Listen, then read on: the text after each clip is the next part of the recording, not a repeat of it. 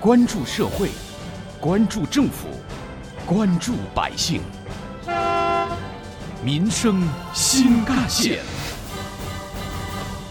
听众朋友，你们好，欢迎收听今天的节目，我是子文。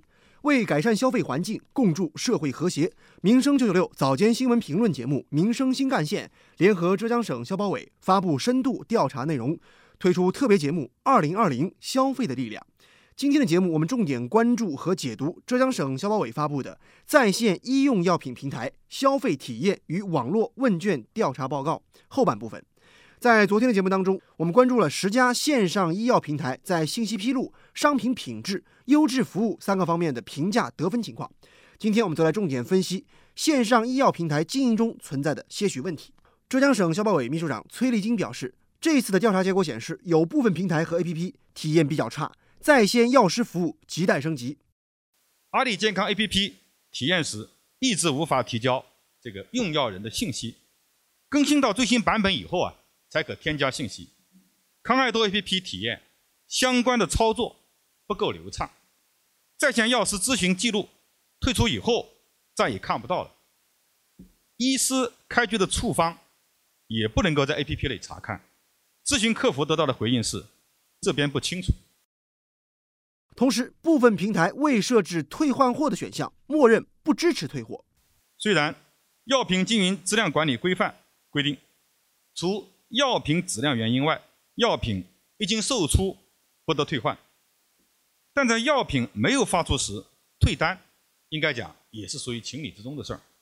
特别是平台没有按约定发货的情况下，允许退单，应该讲是常理。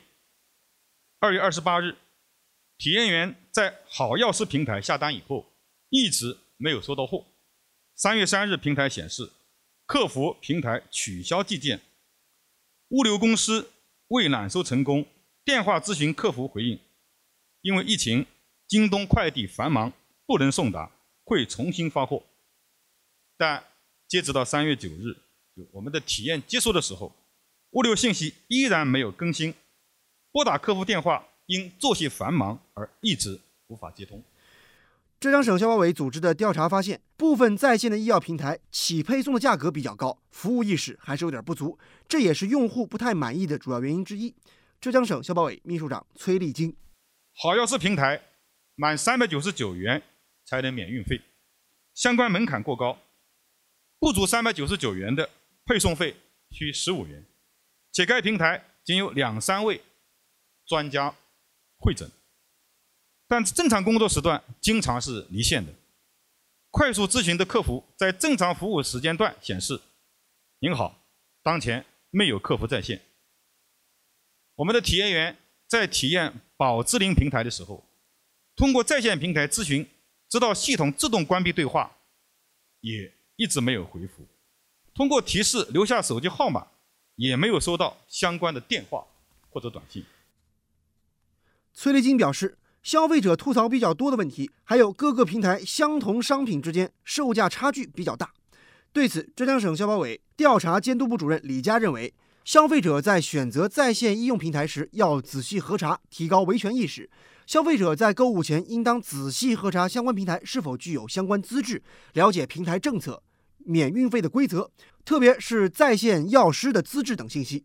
不明之处要及时的和客服互动。遇到违反消费者权益的情况，要提高维权意识，及时向平台或者消费者权益保护组织进行投诉。那么，各类在在线医药用品的平台经营主体呢，更加应该主动的提升用户的服务，坚持用户至上，特别是在线医药师和在线客服的服务体验，重视用户的细微感触。另外呢，建议平台呢加强对在线药师的监管。和售后服务人员的培训力度，对软件的流畅度呢进行优化，以提升呢用户的消费体验，切实提高自己的服务水平，完善相关售后及客服制度。民生新干线联合浙江省消保委独家发布深度调查内容，推出特别节目《二零二零消费的力量》，正在播出。继续回来，您现在正在收听的是《民生九九六早间新闻评论节目》《民生新干线》。节目联合浙江省消保委发布深度调查内容，推出特别节目《二零二零消费的力量》。您有没有使用过网络在线的医药平台呢？使用频率如何？您认为您使用的平台当中有没有做的比较好的，或者需要吐槽的呢？带着这样的问题，九九六记者随机采访了杭州的一些市民，听听他们都有什么样的观点吧。家住杭州市拱墅区的田女士和家住杭州市西湖区邮电新村的陈女士都表示，疫情期间自己买药实在不方便的时候，才会使用在线的配送平台。如果说，比如说，嗯，就是现在我马上就要了，那我饿了么点一个也有可能。买过一次就还还挺方便的，有一次是比较着急了才会买的，平常我都会拿我的市民卡。而杭州市民吴先生则表示。在线配药平台对于长期需要服药的人来说，提供了不少的方便。就像我妈年纪大了，我半个月或者一个月给她去配次药，我忙，我走不出时间。假如像你这个平台，我都认为它是蛮好的。采访中，记者也发现，有些市民对于在线买药平台还是有些不信任。外卖小哥方先生和杭州的出租车司机李师傅这样表示：“我一般我如果买药的话，我直接去药店。药品吧，这个东西我。”我自个儿的，我觉得哈，这这一样对着他还不太信任。